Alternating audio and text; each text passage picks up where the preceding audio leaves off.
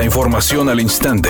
Grupo Radio Alegría presenta ABC Noticias. Información que transforma.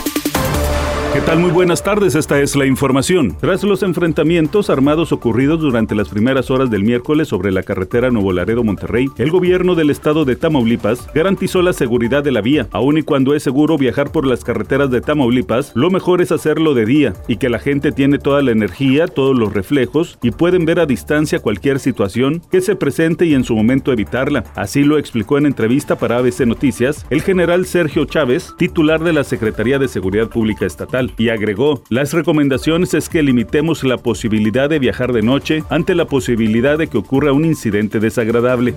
De acuerdo a cifras que dio a conocer este jueves el IDEGI y con base en el reporte mensual del Índice Nacional de Precios al Consumidor, la inflación sigue cediendo terreno, ya que en el mes de noviembre descendió 0.58% con relación al mes de octubre y se ubicó en 7.8%, el nivel más bajo en los últimos seis meses. Analistas financieros consultados por el Banco de México señalaron que el descenso de la inflación obedece a que el gobierno federal ha mantenido el subsidio al impuesto especial sobre producción y servicios que se aplica a las gasolinas y el diésel. Esto, dicen, ha impedido que los alimentos y artículos de primera necesidad se vayan a la alza.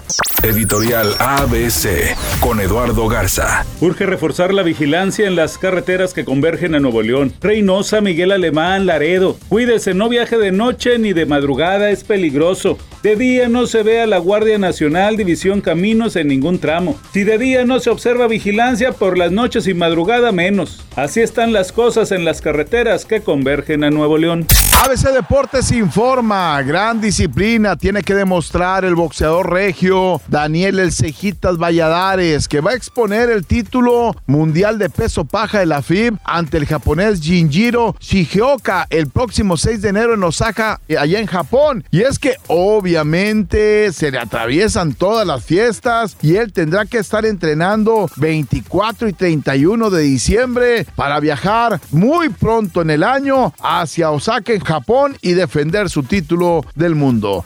El actor mexicano Alfonso Herrera se encuentra en Nueva York participando en un selectivo evento organizado por la ONU, a donde se dan cita algunos líderes hispanoamericanos. Él fue invitado como orador y también recibirá un reconocimiento.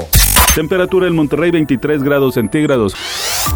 ABC Noticias, información que transforma.